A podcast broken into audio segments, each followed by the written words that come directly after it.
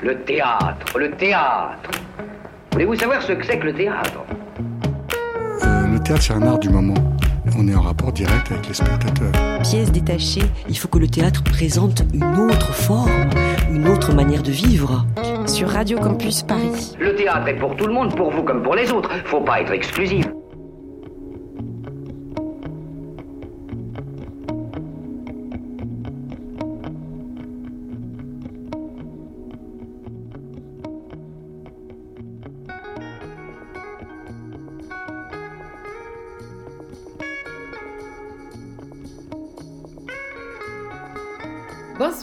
Bonsoir à tous et bienvenue dans Pièces détachées, l'émission consacrée aux arts vivants et de France sur Radio Campus Paris. Ce soir, nous avons le plaisir de recevoir Julie Bertin et Jade Herboulot de la compagnie Le BH Ensemble pour parler de leur pièce Roman National, jouée du 9 au 27 mars au Théâtre de la Campagne. une chronique nous parlera des quatre pièces La vie et la mort de Jacques Chirac, roi des Français de Léo Cohen-Paterman, joué du 3 au 31 mars au Théâtre de Belleville, Le ciel des Nantes de Christophe Honoré, joué du 8 mars au 3 avril à l'Odéon, Cypher Z de la compagnie Monstrum Théâtre qui sera joué les 25 et 26 mars au Théâtre du Châtillon, et Etienne A de Florent Paquet, présenté au Théâtre La Scala du 4 mars au 30 avril. Mais on commence par l'interview. Donc ce soir, nous avons le plaisir d'avoir Julie Bertin et Jader Boulot de la compagnie BHP Ensemble avec nous pour parler de roman national. Je vais vous faire un petit résumé de cette pièce pour vous, auditeurs et auditrices, donc écoutez. Roman National raconte les dix derniers jours de la campagne présidentielle de Paul Chazelle, ancien champion d'escrime, maire de Châteauroux et jeune élu du Parti conservateur Horizon. Pour mener cette campagne, Chazelle a réuni autour de lui une équipe de professionnels et d'amis ambitieux. Cette équipe a été installée dans les murs de l'ancien musée de l'homme, place du Trocadéro, un lieu plein d'histoire lié au passé colonial de la France. Chaque membre de l'équipe semble donner corps et âme pour que leur candidat remporte la bataille.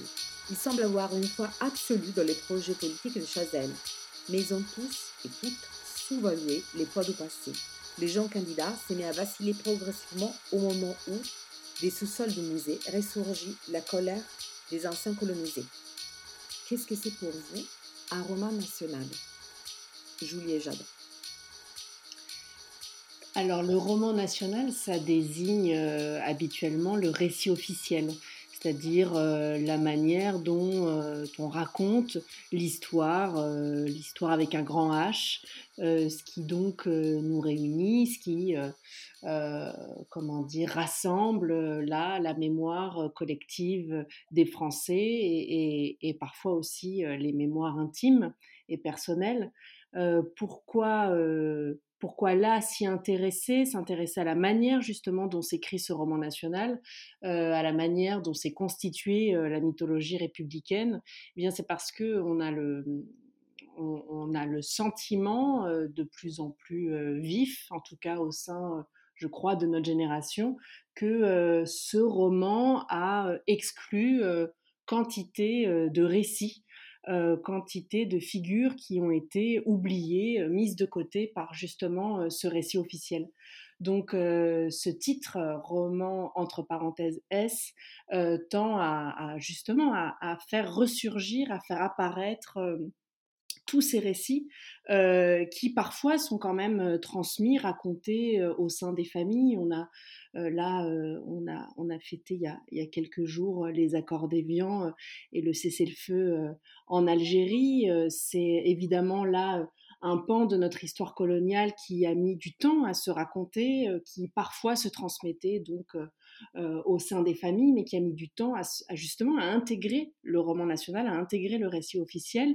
Euh, il est présent depuis pas si longtemps que ça dans les manuels scolaires, euh, mais ce travail qui est fait, ce travail-là de, de de, mémoire, de, de, paroles, de mise en récit. Ce travail qui est donc fait autour de la guerre d'Algérie, il faudrait le faire aussi vis-à-vis de, l'ensemble de notre passé colonial. Et c'est là le, ce qu'on a tenté de, raconter, entre autres, avec Jade au sein de, ce spectacle. Donc, dans votre, spectacle, votre spectacle, c'est un peu un tentatif de remplir ces romans nationaux, ces manques, c'est ça? Alors oui et non, c'est-à-dire que ce qui nous intéresse dans le spectacle, c'est plutôt comment un candidat à la présidentielle a besoin pour, pour construire sa propre mythologie d'un certain roman national qui est précisément le roman national qui est porté par les institutions de la Ve République et qui a eu plutôt tendance à exclure un certain nombre de récits, comme disait Julie. Et, en fait, nous, dans le spectacle, ce qu'on raconte, c'est que parce que ce candidat s'attache obstinément à un vieux roman national qui ne coïncide plus, qui ne correspond plus à, celui qu'on pourrait se raconter aujourd'hui, c'est parce qu'il s'accroche à, ce vieux roman que qu'il va être mis en échec et hanté par précisément les fantômes qui, eux, sont porteurs de ces récits manquants. Et donc, pour construire donc, effectivement ces candidats qui est attaché à ces romans nationaux vieux, comment vous l'avez construit ces personnages Vous êtes parti par des figures historiques qui vous ont inspiré?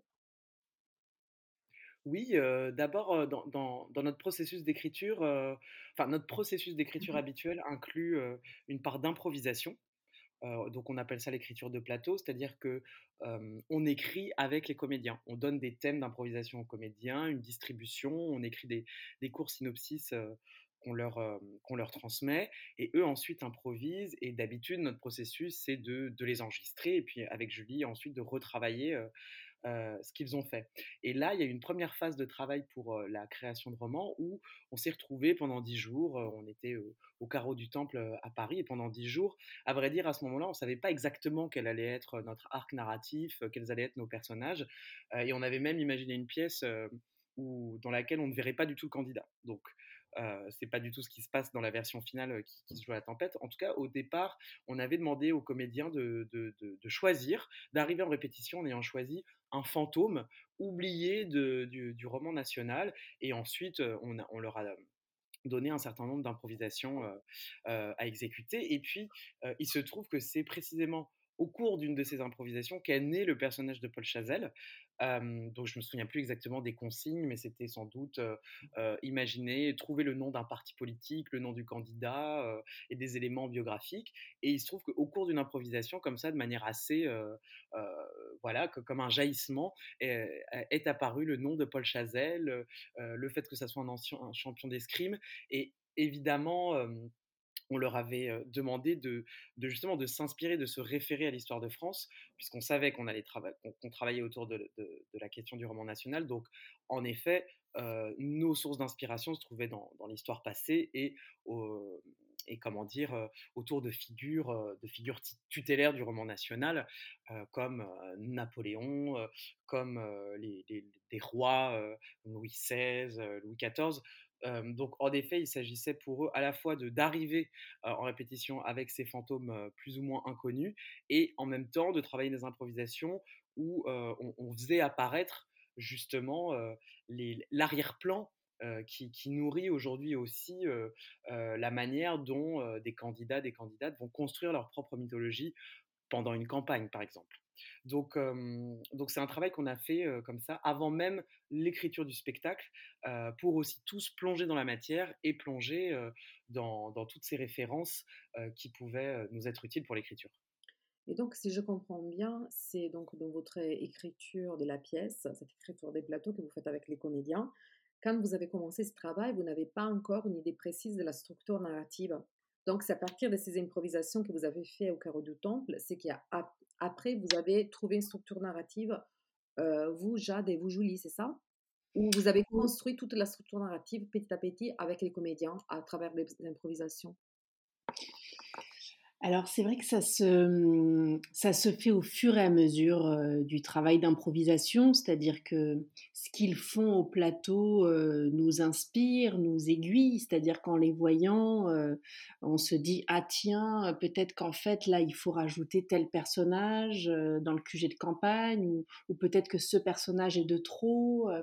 donc il y a comme ça un, va-et-vient entre, euh, entre nous hein, qui nous permet au fur et à mesure des improvisations et des répétitions de, avec Jade de préciser déjà notre, euh, notre structure euh, narrative, les personnages qui vont être présents dans l'histoire.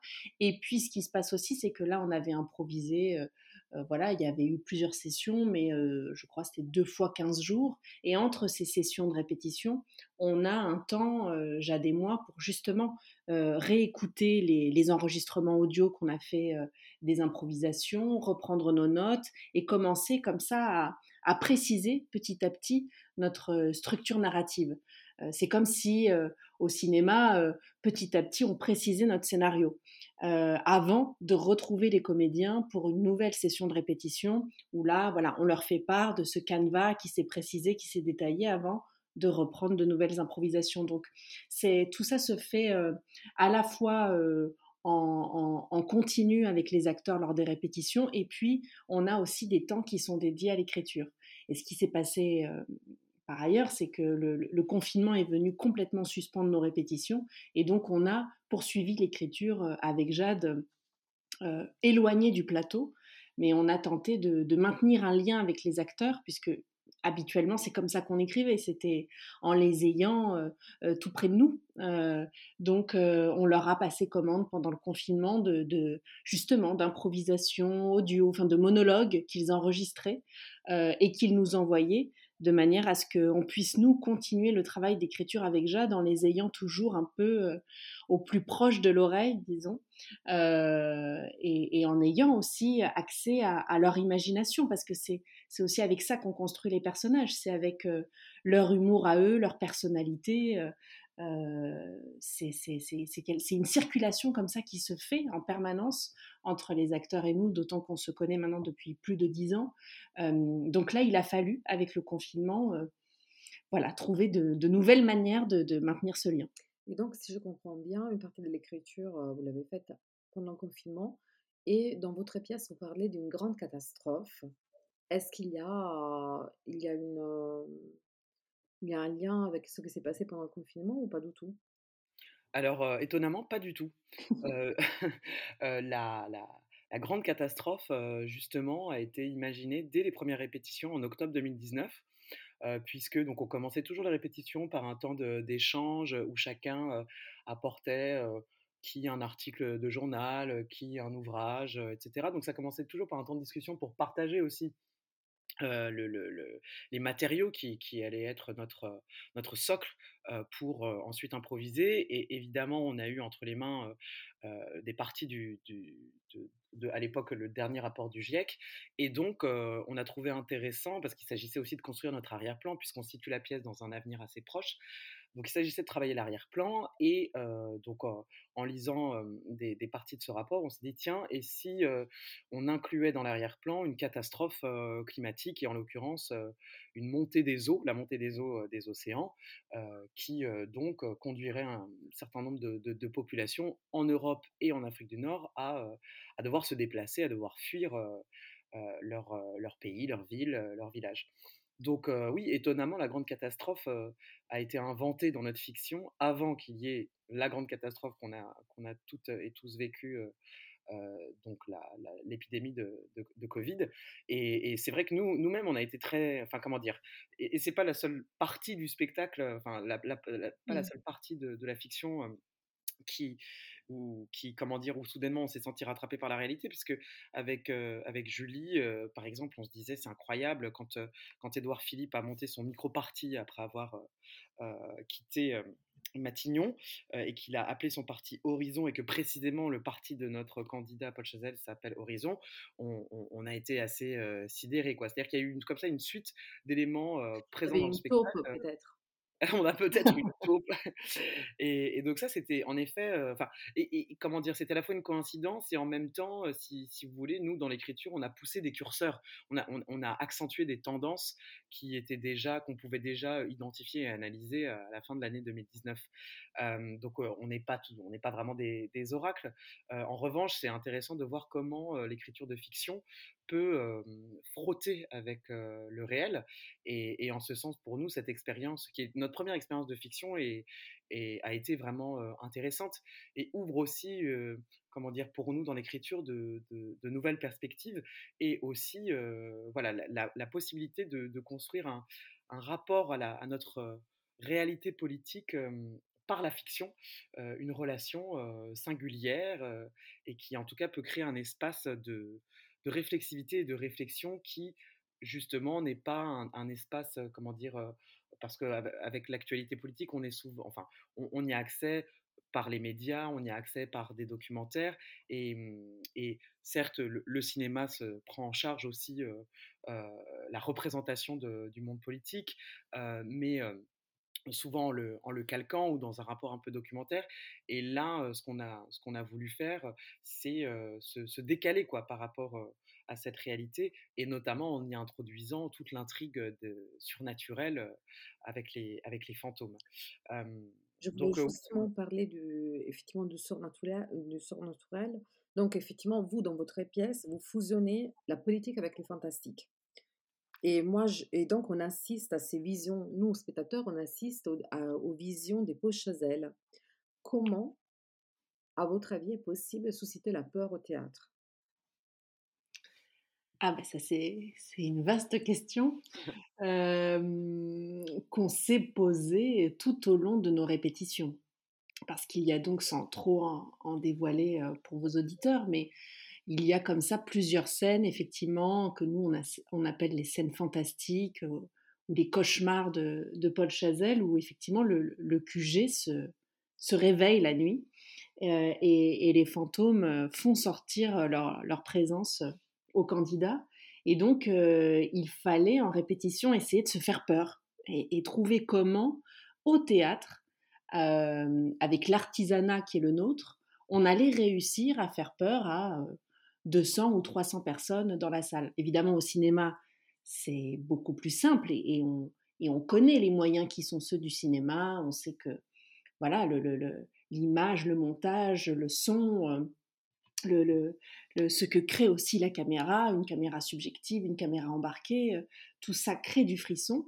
Mais au théâtre, c'était en tout cas euh, tout à fait inédit pour Jade et moi. On s'était pas encore confronté à ce genre-là, au genre horrifique, d'une manière si franche. On tournait un peu autour du genre fantastique depuis quelques créations, notamment pour euh, Les Oubliés, Alger Paris, euh, au Vieux Colombier, où, comme ça il était déjà un peu question de, scènes fantastiques. Mais là, on voulait vraiment euh, plonger dans ce genre-là. Et donc, il fallait un peu comme des, magiciens trouver les astuces en coulisses pour faire en sorte que ce, décor, que, notre décor, le QG de campagne, se réveille. Donc on a, voilà, il y a évidemment le, son qui agit beaucoup, et d'ailleurs la création sonore et musicale a toujours une, grande importance dans, j'allais dire dans notre mise en scène, mais même dans notre écriture et puis le travail des lumières, le travail de la vidéo, le travail du scénographe. c'est finalement, ça a été un travail très très collectif. les comédiens eux-mêmes sont mobilisés en coulisses et, tous ensemble, on cherché comment justement créer de la surprise et faire en sorte avec ces scènes justement de, de concerner le spectateur encore autrement. C'est-à-dire que là, il s'agissait d'agir d'une manière euh, physique, organique, euh, vraiment susciter euh, de l'effroi, de la peur, de la surprise, de l'inattendu. donc voilà, c'est compliqué d'en parler sans, trop en dévoiler, mais ça a été vraiment, en tout cas, c'était très, très, très fastidieux, mais, mais très jubilatoire de travailler ces scènes parce que vraiment tout le monde était mobilisé et, et on cherchait ensemble quels étaient les, les moyens, les leviers pour susciter cet effroi. Et à propos de votre processus d'écriture, dont vous nous avez parlé tout à l'heure, vous avez déjà décidé, avant les répétitions, de vouloir mélanger ces trois genres, fable politique, récit d'anticipation et fantastique, ou pas? Oui, pour le coup, c'était quelque chose qui était décidé. Et c'était d'ailleurs tout, l'enjeu de, ce, de cette fiction. C'était de, faire se télescoper ces deux dimensions qui, a priori, en tout cas dans la manière dont on envisage aujourd'hui l'action politique et, enfin l'agir politique, sont totalement dissociés. C'est-à-dire que c'est aujourd'hui, on associe l'agir politique à tout ce qui est de l'ordre de la raison, d'une technique raisonnée qui exclut absolument le, monde des fantômes, le surnaturel, même si on sait qu'il y a quelques, quelques présidents qui, qui, ne manquaient pas de, consulter des, astrologues, mais c'est précisément ça qui, qui, nous intéressait. Euh, et, et, c'est aussi pour, pour ça qu'on est allé puiser chez, chez des, grands dramaturges, notamment chez Shakespeare, qui lui précisément euh, euh, articule la question de, de, la conquête du pouvoir aux fantômes. Il y a souvent des, fantômes chez Shakespeare, que ce soit dans, dans la pièce Hamlet, que ce soit dans, dans Jules César. donc, oui, ça c'était le projet de départ de faire se, télescoper ces deux dimensions de manière aussi à ce que précisément le surnaturel puisse révéler une, autre lecture de, de, l'agir politique, une autre dimension de l'agir politique. Et, c'est pour ça que, dans la pièce, sans trop en dévoiler non plus, il y a cette phrase qui est répétée Les morts sont toujours parmi nous. Et, que et l'idée, c'est aussi que la politique ne peut pas se faire sans les morts, sans tous ceux qui ont disparu, autrement dit, sans le passé et sans l'histoire. Et que si on ne pense pas notre passé, si on n'est pas constamment dans la tentative d'avoir un rapport apaisé à notre passé, alors on ne peut pas agir dans le présent. Merci, mais effectivement, on ressent cette ère shakespearienne de votre pièce. Et moi, j'étais très intriguée par le personnage de Madeleine, donc l'épouse de Paul Chazer. Et je me disais qu'elle rassemblait, elle me faisait penser beaucoup à l'épouse de Macbeth. C'est, je me suis trompée ou pas du tout non, non, pas, pas du tout. C'est, c'est effectivement, on s'est inspiré entre autres de ce personnage pour euh, écrire euh, celui de, de, Madeleine Chazelle, donc.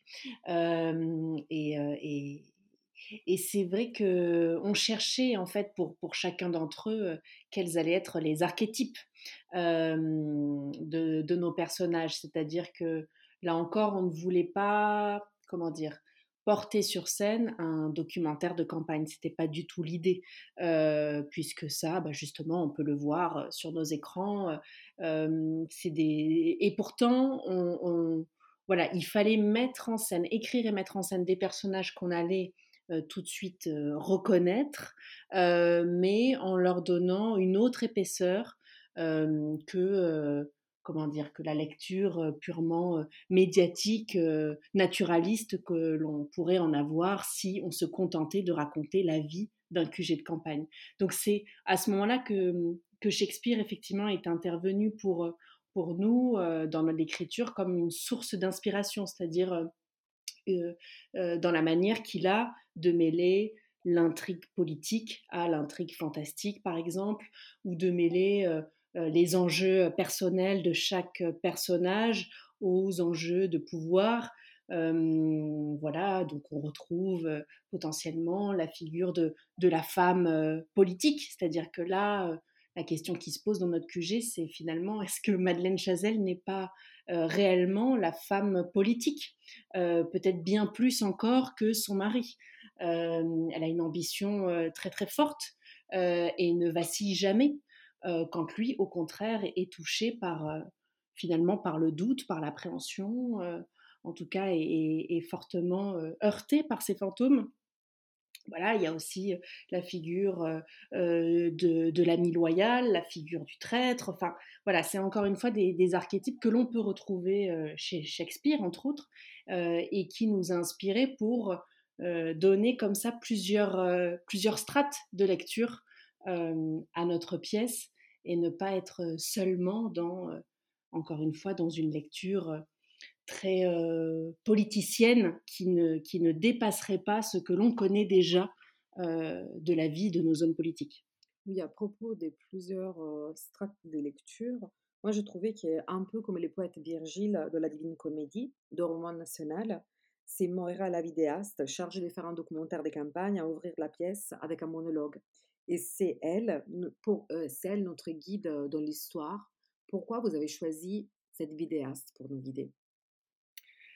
Eh bien, d'une part, c'était pour complexifier un peu mmh, simplement la construction narrative, c'est-à-dire qu'assez vite on s'est dit ah ça serait intéressant si c'était un récit enchâssé et si tout ce que tout ce qu'on voyait était en fait un souvenir et le souvenir de, cette personne qui, qui raconterait.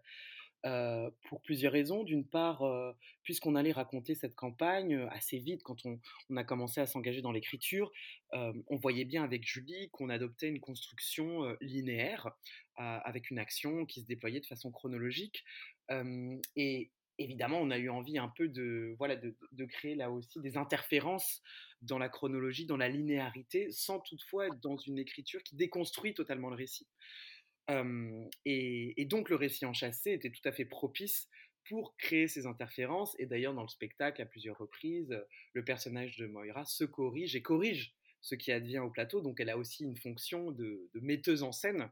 Elle met en scène son propre souvenir. Et, d'ailleurs, on n'a pas voulu préciser exactement la situation d'énonciation dans laquelle elle est, prise à dessein. C'est-à-dire que ça reste, ça reste flou tout au long du, de la pièce, donc on ne sait pas si, si elle est, par qui elle est interrogée, mais de toute évidence, elle, répond à des questions qu'on n'entend pas, en tout cas, en tant que, en tant que spectateur. Hum, et donc, c'était d'une part pour des questions narratives, de, complexification un petit peu de, la narration, et pour créer du jeu, hein, tout simplement, parce que c'est des moments assez jouissifs, justement, dans la pièce, euh, quand elle corrige ce qui se passe au, au plateau.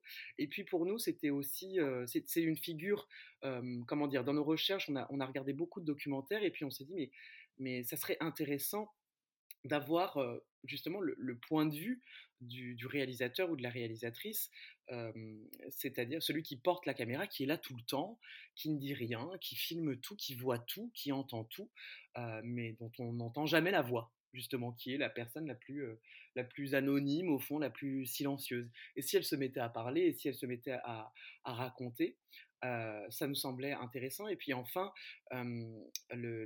pour nous, c'était important aussi que ça soit un personnage de femme qui raconte et, qui pose le, regard qu'elle pose sur, sur l'histoire de, Paul Chazelle et des, dix derniers jours de cette campagne. Que ce soit une femme qui porte ce récit, pour nous aussi, c'était important que, que, pour que la dernière, parce que le, le spectacle s'ouvre par un prologue et il y a un épilogue, donc le spectacle sans rien dévoiler se termine par une, un monologue de, ce personnage. Et c'était aussi important pour nous que le spectacle s'achève sur cette image d'une femme, d'une jeune femme, euh, seule sur, sur ce plateau, euh, qui ouvre et qui clôt euh, la narration.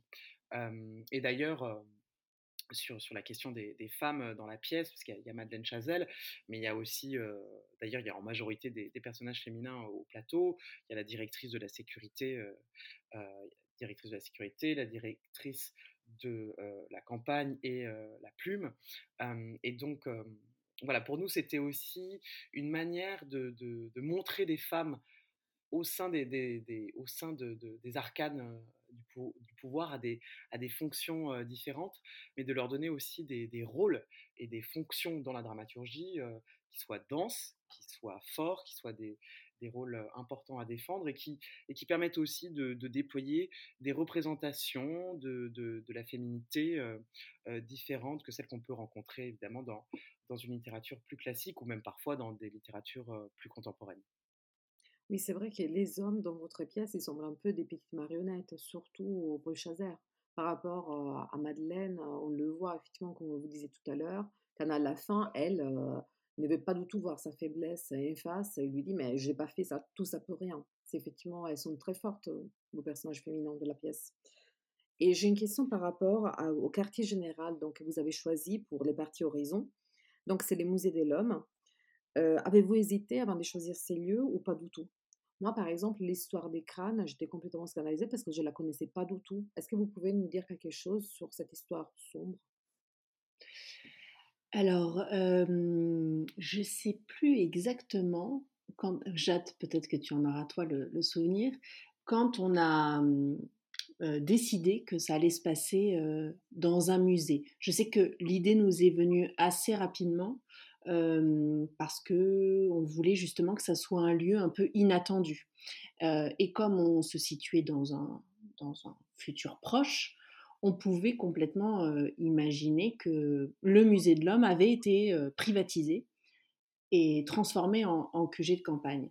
Alors ensuite, pourquoi le musée de l'homme? Eh bien, parce que quand on cherchait justement dans quel musée ça pouvait se situer, on a découvert qu'il y a un peu plus de dix ans, un historien franco-algérien était lui-même dans, les réserves du musée de l'homme faisait ses, recherches et est tombé sur 37 crânes de combattants algériens qui étaient, pour chacun d'entre eux, rangés dans des boîtes à archives numérotées sans plus d'informations. Et donc, il a entrepris des recherches. Il s'est rendu compte que c'était donc 37 crânes de résistants algériens qui avaient été abattus par, par l'armée française lors de la conquête coloniale, donc à la fin du 19e siècle, en Algérie, et que la, pratique courante était de décapiter ces hommes et d'envoyer leurs têtes comme trophée de guerre en métropole. ces têtes étaient bien souvent, enfin faisaient l'objet d'études de, craniométrie, c'est-à-dire qu'il s'agissait de les mesurer et de tenter de prouver scientifiquement la supériorité de la race blanche par rapport aux autres races. et donc, il y avait des laboratoires qui étaient attenants à certains musées de l'homme, et en l'occurrence, c'était le cas pour le musée de l'homme, place du Trocadéro. Et ces crânes étaient ensuite potentiellement exposés dans les musées. Et donc, quand on a fait cette, cette découverte, parce que cet historien s'est donc à, comment dire, à lancer plusieurs pétitions pour que ces, ces, ossements soient renvoyés en Algérie et qu'ils aient enfin une sépulture. Or, cela a pris plus de dix ans. Pourquoi? Parce que la France considère que ces, restes humains sont en fait des objets du patrimoine et qu'en l'occurrence, ils appartiennent au patrimoine français. donc, il a fallu euh, quantité de, voilà, de, pétitions et, euh, et, finalement la France a accepté de les déclassifier. Donc il y a eu toute une procédure administrative et juridique pour que euh, ces restes humains soient enfin renvoyés en Algérie. donc quand on a fait cette découverte, nous il y a donc un peu plus de deux ans, on s'est dit bon ben voilà, nos, nos, fantômes sont là, nos fantômes sont dans les sous-sols parce que là on a on a une, preuve terrible, euh, mais bien concrète, que la France euh, refoule son passé colonial dans ses sous-sols. On a l'habitude de dire qu'on glisse tout ça sous le tapis. Là, en l'occurrence, ces crânes ont été entreposés pendant des dizaines d'années dans les sous-sols avec, voilà, encore une fois, un simple numéro d'objet sur une boîte en carton. Et donc, c'est comme ça qu'on a finalement décidé que ça soit donc dans ce musée de l'homme place du Trocadéro. Et en revanche, comme on, avait donc fait le choix d'écrire une fiction, on s'est dit qu'il était bien de, de, de se décaler et de changer de territoire, et en l'occurrence là de choisir le territoire de la Nouvelle-Calédonie. puisqu'il y a aussi beaucoup à dire sur, sur l'histoire de la Nouvelle-Calédonie, sur sur la conquête coloniale qu'il y a eu aussi sur ce territoire et qui en plus est un territoire plus éloigné, dont on connaît moins du coup l'histoire. et voilà comment tout s'est décidé. Merci beaucoup. Alors, hélas, c'est déjà temps de vous abandonner. Merci beaucoup d'être été avec nous, Julie Bertin et Jade Herboulot. Merci à N'hésitez pas à aller. Merci. N'hésitez pas à aller au Théâtre de la Tempête. Vous avez jusqu'au 27 mars pour voir Roman National et découvrir un peu plus de cette pièce dont on a parlé ce soir. Merci Jade, merci Julie. Merci beaucoup. À bientôt. Au revoir. À bientôt. Au revoir. Et maintenant, c'est le moment des chroniques. Ce soir, on va donc vous parler des quatre pièces de théâtre. La vie et la mort de Jacques Chirac, roi des Français, et de Léo Cohen-Paperman, joué du 3 au 31 mars au théâtre de Belleville. Les ciels des Nantes de Christophe Honoré, joué du 8 mars au 3 avril à l'Odéon. Zypher Z de la compagnie Monstrum Théâtre qui sera joué du 25 et 26 mars au Théâtre de Châtillon dans les cadres du Festival Marteau. Et d'Étienne A de Florian Paquet, présenté au Théâtre La Scala du 4 mars au 30 avril. Et on commence par Étienne A. Donc, un, son écoute. Je sais pas qui c'est cette personne. Bon, bref. Euh, ah, pardon, Michel. Voilà. Donc, euh, oui, effectivement, moi j'ai vu à la Scala, euh, un théâtre où j'étais jamais allé, Étienne A, qui est une pièce écrite et mise en scène par, par Florian Pack et interprétée par Nicolas Schmitt.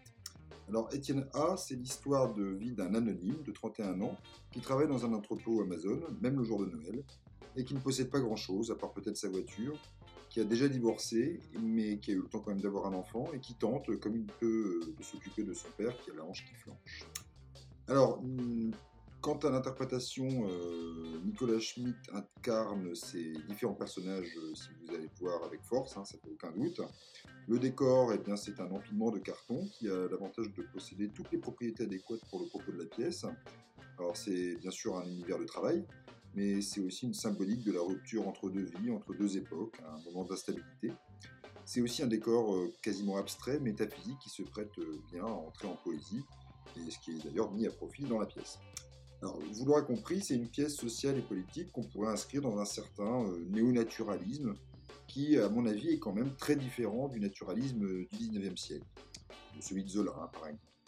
Donc, en littérature, ce courant euh, néo-naturaliste est représenté typiquement, à mon avis, dans les années 90 par Michel Houellebecq, ou plus récemment, par exemple, par Nicolas Mathieu, euh, dans un autre style quand même, euh, souvenez-vous, en 2018, euh, cet auteur a gagné le prix Goncourt avec Leurs enfants après eux. Je vais d'ailleurs donc essayer de rebondir sur ce roman pour essayer de vous expliquer ce qui, à mon avis, est le fond de cette pièce et quelle est un peu sa nature esthétique. Alors, je me souviens que le Goncourt dont je viens de parler a énormément, a énormément plu aux trentenaires du gouvernement. Je parle de Julien de Normandie, Gabriel Attal, Sibeth Ndiaye, et je comprenais pas trop ce que ces macroniens de la première heure aimaient dans ce roman qui mettait en scène des ados des années 90 dans une région en phase de déclassement, de désenchantement, enfin, en bref, ce qui, pourrait, ce qui pouvait ressembler à la vie des ados qui seraient devenus 20 euh, ans plus tard euh, les Gilets jaunes. Donc dans, dans Étienne A, il y a des ingrédients très similaires à ceux du roman de, Nicolas Mathieu, à savoir une nostalgie familiale qui rejoint une nostalgie nationale, qui rappelle qu'il y a une époque où on allait bien, où on était jeune, où la France n'allait pas encore si mal que ça, et où en bref il y avait la vie et non le vide devant Alors ce naturalisme, un brin nostalgique, est différent de celui de Zola, de manière équivalente euh, au cinéma de Ken Loach, qui est un naturalisme de révolte. Le naturalisme nostalgique montre des pauvres gens désorientés dans leur région, trop et toujours plus petites dans la, dans la mondialisation, et les Macroniens aiment bien cette peinture parce qu'ils y voient la maladie dont ils auraient le remède. Cette tristesse sociale n'est pas une misère, c'est une mauvaise disposition d'esprit, c'est un attachement à un monde qui n'existe plus. Et pour en sortir, il faut juste se donner un bon coup de fouet, oublier l'ancien monde et ses promesses, avoir la souplesse de changer de point de vue, se focaliser sur le présent, sur la compétition inévitable avec le monde, la Chine, etc. Donc c'est très différent du naturalisme de révolte qui lui dénonce un système, des personnes cyniques, point des injustices que l'on voudrait bien sûr évacuer. Euh, je ne dis pas que Florian Pack, l'auteur de la pièce, ou Nicolas Mathieu, l'auteur, euh, euh, sont en phase avec la, vision macronienne du monde, mais je pense que c'est un courant qui ignore, qui plaît à, ce monde, à, ces, gens, et, je pense que ça m'intéresserait pas mal que, pas mal de gens y aillent et, aient un point de vue là-dessus. Voilà. Qu'est-ce que tu en as pensé, toi, Camilla bah, Écoute, moi, c'est naturalisme un peu mélancolique, finalement, Même si je suis d'accord avec toi, hein, il y a. Ouais, effectivement, on le voit souvent. Et je préfère aussi le naturalisme des révoltes, un peu à la Ken Loach. Mais il y a eu quand même certaines scènes dans cette pièce qui m'ont beaucoup touchée. Mais bon, quand on voit, pour moi, quand il me montre, quand dans une pièce, on voit des photos des années 70, des photos des familles des années 70, pour moi, c'est déjà gagné. donc, euh, je trouvais cette pièce euh, touchante. J'ai bien aimé. Tu te fais happer. Ouais, ouais. Donc, moi, je vous conseille d'aller à la Scala. Je ne connaissais pas ce théâtre pour voir cette pièce. Donc, vous avez encore quelques jours. Ça joue jusqu'au jusqu'au 30 avril. Voilà, vous avez du temps, mais ne la ratez pas. Donc on passe maintenant avec à La vie et la mort de Jacques Chirac, roi des Français de Léo Cohn Paperman, joué du 3 au 31 mars au théâtre de Belleville. Donc Marie, tu étais avec Julien. On t'écoute, oui. Marie. Tout à fait. Et bah c'est donc à Julien et moi de vous parler de ce spectacle, La vie et la mort de Jacques Chirac, roi des Français, qui se joue jusqu'au 31 mars au théâtre de Belleville. Euh, c'est une pièce écrite par Julien Campagny, que nous retrouvons sur scène, et par Léo Cohen-Paperman, qui donc assure également la mise en scène. Ce spectacle est le premier d'une odyssée théâtrale et politique, parce qu'en effet, c'est le premier volet de la série Huit rois, euh, que nous promettent les deux auteurs, et qui va dresser le portrait des huit présidents de notre 5ème République. Bon bah déjà, ça fait quelque chose. Enfin moi je sais que quand j'ai franchi le seuil de la salle en ayant cette information en tête, je me suis dit que j'embarquais en fait, que j'embarquais pour une épopée. Le temps d'un spectacle, c'était l'épopée d'une vie, celle de Jacques Chirac, mais ça ouvrait sur une épopée beaucoup plus large, beaucoup plus vaste, euh, l'épopée de tout un siècle en fait.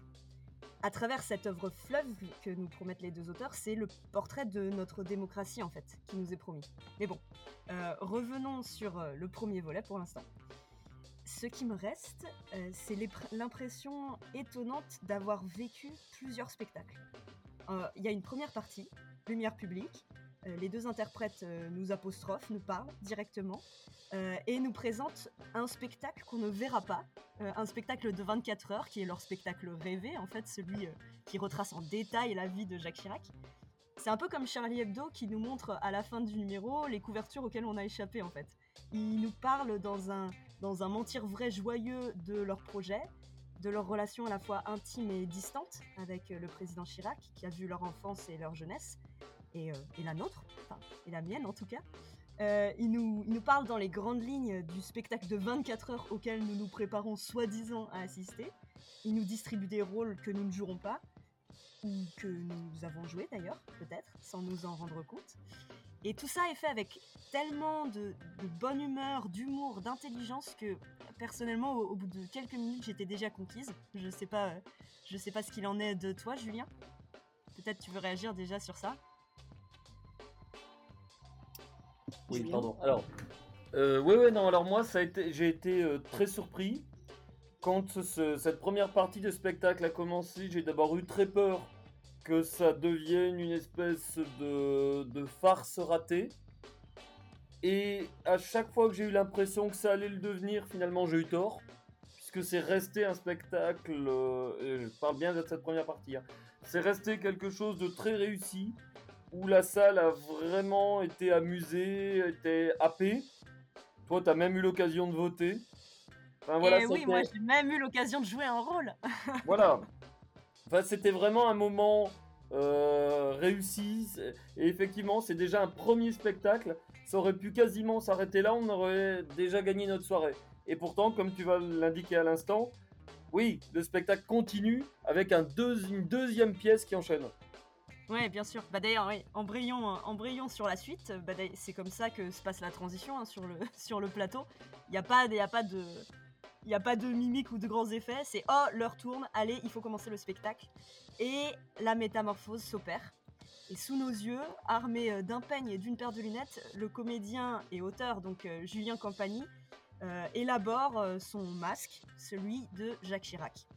Et à partir de cet instant, euh, le spectacle alterne entre scènes d'échange, de conflits, de débats avec euh, différents interlocuteurs qui sont tous interprétés par euh, Clovis Foin, celui qui s'est présenté à nous au début du spectacle comme l'auteur et, metteur en scène, soi-disant. Et il y a aussi des adresses directes au public, c'est-à-dire finalement au peuple, aux électeurs et, électrices que nous sommes, et dans lesquels le, comédien se livre avec pas mal d'aisance de, et de virtuosité à, des impros euh, assez savoureuses. Donc c'est vraiment une, vie en accéléré. Euh, c'est la croisade solitaire pour le pouvoir, les échecs, les victoires. C'est un tourbillon euh, porté par deux interprètes de talent, je trouve, et une mise en scène sans temps mort et, d'une grande intelligence.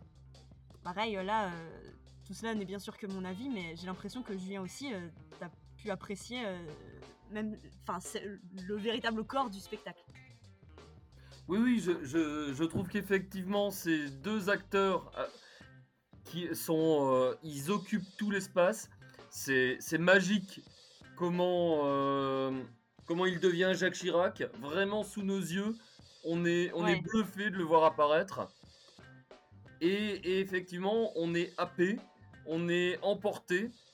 On, on se retrouve de nouveau euh, avec une certaine fascination pour ce personnage. Par moments, comme, euh, on y est invité, on, le déteste. On, retrouve finalement euh, cette espèce de quasi tendresse, y compris pour des gens qui l'ont combattu toute leur vie du Chirac de la fin de sa vie euh, qui était devenu un, élément de notre décor. Enfin, c'est assez fort. Alors, il y a aussi la question peut-être euh, d'âge. Moi, je l'ai connu un petit peu plus que toi. Et, voilà, il y a, il y a ça aussi qui joue beaucoup. On a l'impression de, de revivre certains de ces moments où on se dit, ben ouais, effectivement, c'était ça. Et, cette mise en scène est aussi très forte puisque elle joue sur énormément de choses, notamment la vidéo qui est très très bien utilisée dans le spectacle. Et c'est vraiment quelque chose qui, qui happe. Ouais, Ouais, je suis d'accord. En tout cas, moi, je trouve que ça fait vraiment du bien de voir ce genre de spectacle, surtout en, ce moment, à l'aube d'une période d'élection euh, qui plus est suscitant autant de tensions que celle qui nous attend. Parce que euh, à travers ce, portrait et, aussi à travers euh, les réactions qu'ont en face de lui ses interlocuteurs joués par Clovis Foin, en fait, ça nous permet de prendre du recul euh, et aussi, ça, me fait un peu l'effet d'une sorte de loupe, parce que bien sûr, ils se focalisent que sur des périodes que eux, que les deux auteurs considèrent comme, clés ou comme euh, apportant une lumière euh, sur ce personnage et cette période. Donc en fait, ça fait apparaître aussi soit des souvenirs, enfin, soit des choses inconnues, soit des choses oubliées de cet homme et de cette période. Et ça pose plein de questions. Qu'est-ce qui anime un homme vers le pouvoir Quelles concessions il doit faire? Pourquoi lui? Euh, par quel sentier euh, tortueux et même parfois boueux la quête de pouvoir euh, nous fait passer? Enfin, voilà, j'ai trouvé que c'était vraiment un spectacle intelligent, drôle, percutant, qui donne vraiment, vraiment envie de suivre ces artistes et, de voir ce qu'ils nous promettent pour, pour les sept opus suivants. En tout cas, moi, je sais que je vais suivre ça d'assez près. Merci beaucoup, Marie. Juste un mot Oui, très vite. Vraiment, le, plaisir de voir cette, ce dialogue entre Chirac et Pasqua, c'est vraiment un moment euh, qui en soi vaut déjà, le, vaut déjà le passage. Très bien. Donc, n'hésitez pas à aller au Théâtre de Belleville pour voir La vie et la mort de Jacques Chirac, roi des Français, de Léo Cohen-Paperman. Et euh, pour, pour parler de la suite, il y a les volets sur Mitterrand qui va passer, si je ne me trompe pas, en avril au Théâtre des Déchargeurs. C'est ça. C'est ça. Voilà, très bien. Et on continue avec la chronique des Zypher Z de la compagnie Monstrum Théâtre qui sera jouée du 25 au 26 mars 2022 au Théâtre des Châtillons dans le cadre du Festival Marteau. Donc, euh, Julien, tu étais avec Alice. On t'écoute.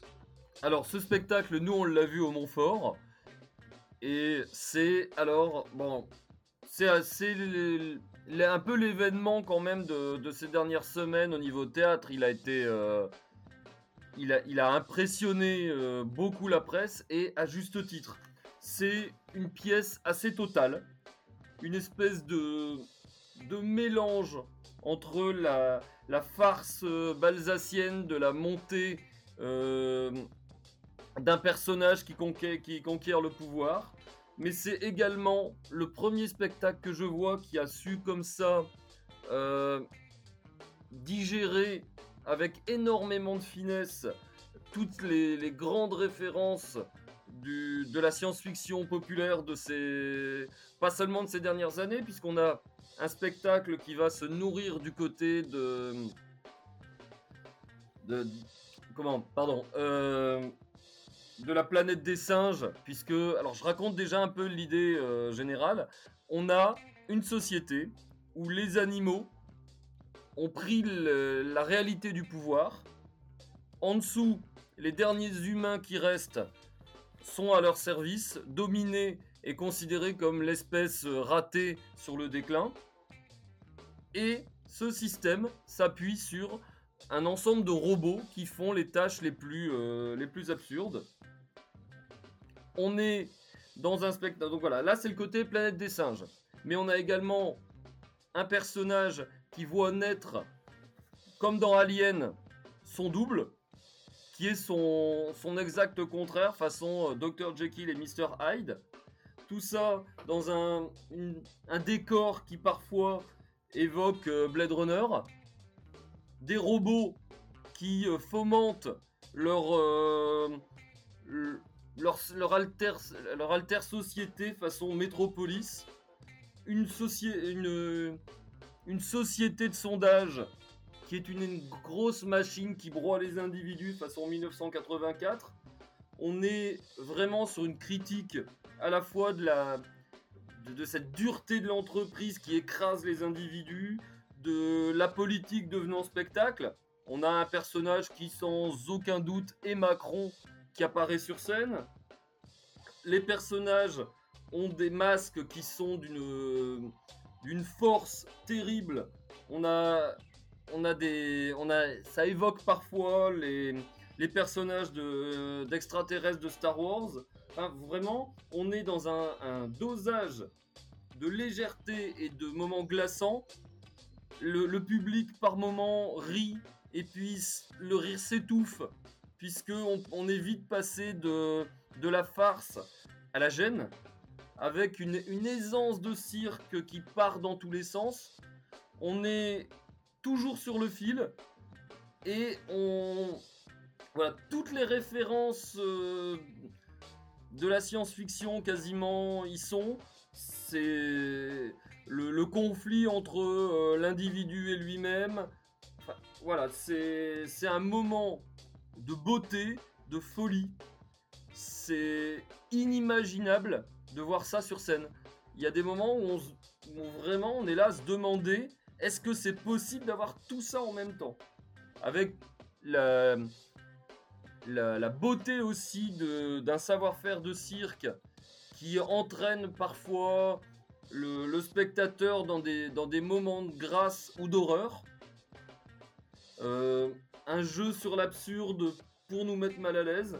C'est des robots construits façon euh, Lost in Space, mais vraiment ancienne version. Enfin, ouais, c'est un spectacle assez fou. Je sais pas ce que t'en as pensé, toi, Alice. Alors, tu as bien décrit le. C'est vrai que c'est un spectacle euh, très riche, avec beaucoup de références.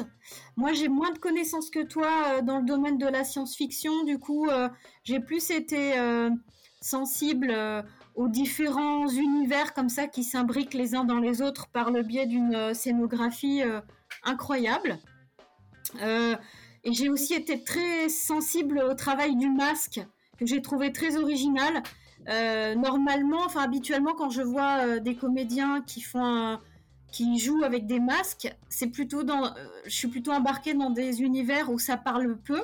Mais là, je trouve que le, dialogue est bien, enfin les voix se prêtent, enfin la parole est, aussi forte que l'aspect visuel. Le corps parle énormément C'est vrai que c'est une fable. Ça ressemble à une fable. Enfin, c'est très original comme création. Hum, ça pourrait être une fable sans morale, euh, avec euh, comme ça des, univers qui se superposent, euh, avec des décors qui s'imbriquent les uns dans les autres et qui nous emmènent dans, le voyage de, ce protagoniste. Moi, j'ai plutôt été sensible à, au passage euh, dans le monde du travail qui, est absolument euh, terrifiant, qui me fait penser un peu à 1984 euh, d'Orwell. Ça m'a vraiment euh, parlé avec ces, personnages comme ça d'archétypes où il y a le cochon, ça me fait penser, enfin dans l'univers du travail avec la, chatte sensuelle, le chien flic. la souris qui fouine, enfin, la directrice euh, de, cette euh, entreprise de, sondage, je crois, qui devient, euh, qui veut prendre le pouvoir avec tous ces jeux de pouvoir, un peu comme dans la ferme des animaux d'Orwell, qui, est un peu comme une elephant woman. Enfin bref, c'est vrai que c'était une expérience vraiment singulière et avec un public très jeune. Un, un public euh, qui avait comble, la salle était comble et qui a fait une ovation à la fin. Euh, vraiment, ils s'étaient levés, ils applaudissaient comme jamais j'ai vu une salle euh, vivre à ce point-là. Donc voilà, c'est un, un, spectacle très surprenant, très, très créatif, avec des références riches. après, moi, juste le bémol, c'est que je suis pas trop rentrée dans dans, à la fin où il y avait, enfin, euh, ça me fait penser un peu aussi à des références psychanalytiques où il essaye de se reconstruire avec ses doubles, etc. On ne sait pas trop ce que c'est. C'est ça qui est intéressant, c'est qu'on ne sait pas ce que, vraiment ce que c'est. On est Merci. tout le temps dans. Merci. Voilà. Désolée, je vais devoir te couper parce qu'autrement on n'aura pas le temps d'écouter la dernière chronique. Oui, je comprends, pardon, pardon. La chronique, euh, donc la chronique des marées sur les. Merci. Donc n'hésitez pas à aller voir Zypher Z Donc, ça joue les 25 et les 26 mars au Théâtre de Châtillon et ça joue aussi ailleurs. Donc, n'hésitez pas à regarder sur le site de la compagnie. Marie, on t'écoute. Toi, tu as vu Les Ciels des Nantes de Christophe Honoré au Théâtre de l'Odéon. J'avais pas envie d'interrompre tellement c'était euh, tellement c'était enthousiaste. en tout cas, bon, moi, je, vous, je reprends la parole du coup pour euh, vous présenter le spectacle Le Ciel de Nantes euh, au Théâtre de l'Odéon jusqu'au 3 avril. C'est le réalisateur Christophe Honoré qui, avec cette pièce, raconte le film qu'il n'a jamais fait sur sa famille maternelle nantaise. Quelques notes mélancoliques de la chanson de Barbara et le rideau se lève sur une salle de cinéma où Christophe Honoré, incarné sur scène par Youssouf Abi Ayad, tente de nous présenter son film avorté. Et il est constamment interrompu en cela par les prises de parole intempestives de spectres familiers. La grand-mère, le grand-père, l'oncle, la tante, tout le monde prend la parole, tout le monde la coupe, euh, tout le monde tente de faire entendre son histoire, sa vérité, et au passage de régler quelques comptes. Euh, c'est que vous dire, c'est drôle, c'est bouleversant et surtout c'est profondément vivant. Et c'est ça qui m'a plu au-delà de tout. Euh, en donnant parole et, vie à ses proches disparus, Christophe Honoré célèbre le pouvoir infini de l'art, cet art qui ouvre des portes vers euh, d'autres mondes, qui triomphe de la mort, qui assiste la mémoire, qui apaise les blessures ou, du moins qui brise des silences trop lourds. Euh, vraiment, j'ai tout aimé. Euh, j'ai aimé le titre, cet hommage à Barbara, à cette chanson qui parle euh, d'adieu raté, qui parle des mots qu'on n'a pas eu le temps de dire ou d'entendre, du silence qui envahit tout, mais que l'artiste peut encore combattre par son art. Ça résonnait parfaitement avec la pièce et le procédé créatif de Christophe Honoré. J'ai aimé la façon, parfois décousue à premier abord, mais en fait très cohérente, dont s'enchaînaient les souvenirs, les prises de parole. Ça m'a évoqué en fait euh, des souvenirs d'enfants, cette, euh, mémoire qu'on a, cette mémoire euh, organique et, irrationnelle qui ne s'accroche pas à l'intelligible ou au logique, mais qui s'accroche à des détails marquants, à, des traumatismes, à des, tableaux, à des couleurs, à des, voix. J'ai aimé les interprètes, leur jeu vif et réaliste, qui faisait penser à du jeu cinéma, même si j'aime pas trop cette expression, mais c'était cohérent même dans cette démarche. J'ai aimé euh, le, regard tendre et sans concession que pose Christophe Honoré sur, euh, sur ces êtres. Euh, ce regard plein de l'émoi de l'enfant, mais aussi de la lucidité de l'adulte. et j'ai aimé que ce film soit finalement une pièce, c'est-à-dire un spectacle vivant. Non pas une, une forme figée, comme peut l'être un film, mais, mais une matière souple, mouvante, instable. C'est une mémoire sur scène en fait. C'est un cœur qui bat et c'est ça qui rend beau le souvenir. En tout cas, c'est ce que j'ai aimé. C'est ça le triomphe de la vie et de l'art euh, sur la mort. C'est l'art qui donne la parole à, à, celles et ceux qui ne l'ont plus, ou qui ne l'ont pas eu, ou pas assez, ou pas au bon moment. Euh, voilà, euh, je, je, me dépêche parce que on est serré par le temps, mais vraiment allez-y. Euh, vous avez jusqu'au 3 avril. Et je vous conseille de réserver parce que c'était bondé le soir où j'y suis allée. mais moi là j'ai envie de tout voir ce soir. pareil, hein, sacré, sacré, c'est un strike. Hein. Voilà. Ah oui, ça fait longtemps qu'on n'a pas eu autant d'avis positifs dans une seule émission. on n'a plus le temps. Donc ce soir, désolé, on vous a également parlé de la vie et la mort de Jacques Chirac, roi des Français, jusqu'au 31 mars au théâtre de Belleville. Zypher Z compagnie Monstrum les 25 et les 26 mars au Théâtre des Châtillons et Étienne A, euh, présenté au Théâtre La Scala jusqu'au 30 avril. À l'invité, nous avons reçu Julie Bertin et Jade Herboulot de la compagnie Birgit Ensemble pour parler de leur pièce Roman National jusqu'au 27 mars au Théâtre de la Tempête. Cette émission a été préparée et présentée par Camilla Pizzichillo avec la complicité de Julien Honte, Alice Valla, Marie Benatti, Michel Carton. Nous, on vous donne rendez-vous à lundi 4 avril à 20h sur Radio Campus Paris. Bonsoir à toutes et à tous. Bisous. Bisous.